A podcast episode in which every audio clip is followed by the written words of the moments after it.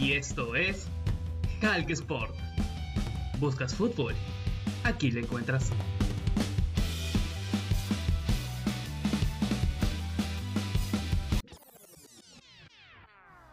Hola, hola, ¿qué tal? El saludo para cada uno de ustedes. Hoy para hoy nos encontramos en este episodio para hablar de lo que de lo que ha sido el gran final, la primera final, eh, la ida que se jugó entre Alianza Lima y Sporting Cristal eh, en el Estadio Nacional, en el Estadio Nacional que volvió a tener eh, público, en más de 10.000 personas en el estadio alentando a su equipo en esta primera gran final que, tuvimos el día de ayer domingo, domingo 21, en un partido que, lo repito, con, público en las tribunas eh, y con ambos equipos que salieron a proponer y salieron con esa motivación.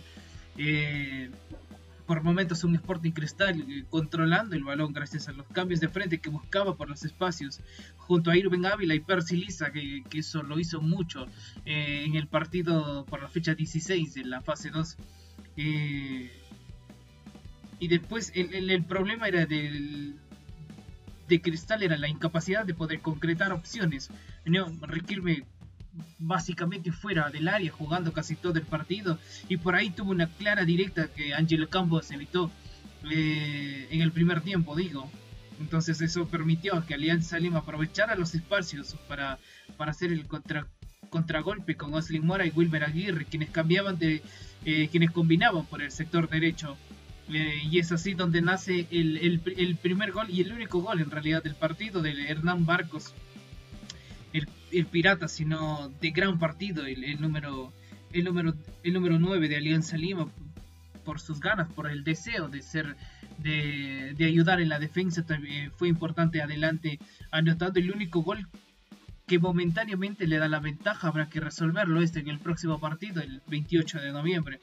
Pero el, impacto del gol que hace que Cristal en la segunda parte lanzara todo al, al, al, asador y, con una presión más constante en la salida de Alianza Lima, pero le, no encontró, aún así, ni con, la, ni con el ingreso de Alejandro Hover, permitió o hubo una claridad de juego en el equipo de Roberto Mosquera. Jefferson Portales y Pablo Míguez fueron uno de los mejores también en la, en la zona de la defensa, junto a Jordi Vilches también.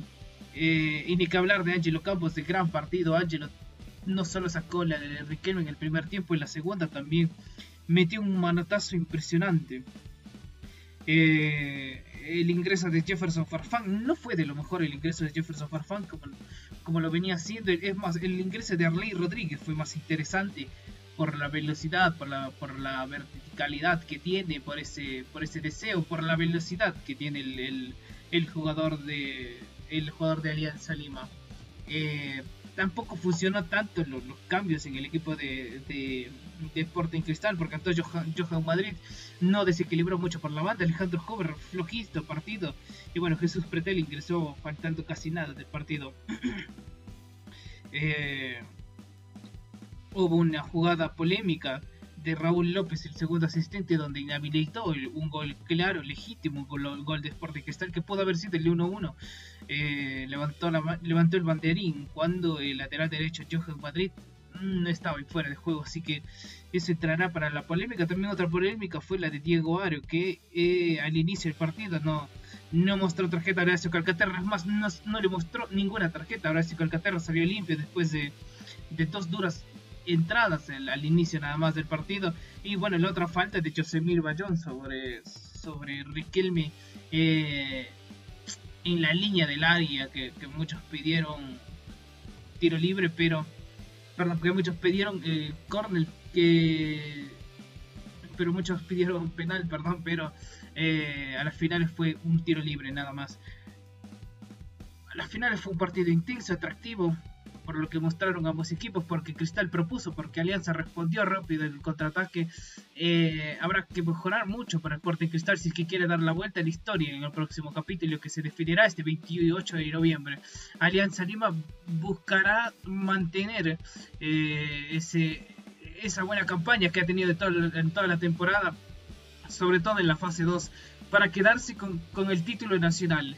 Eh, va a ser sin duda uno de los mejores partidos que vamos a ver de la temporada y nada, nos volveremos a encontrar el próximo, la próxima semana, ya conociendo el campeón eh, el campeón nacional de esta temporada 2021 de la Liga 1, eh, Becha Movistar.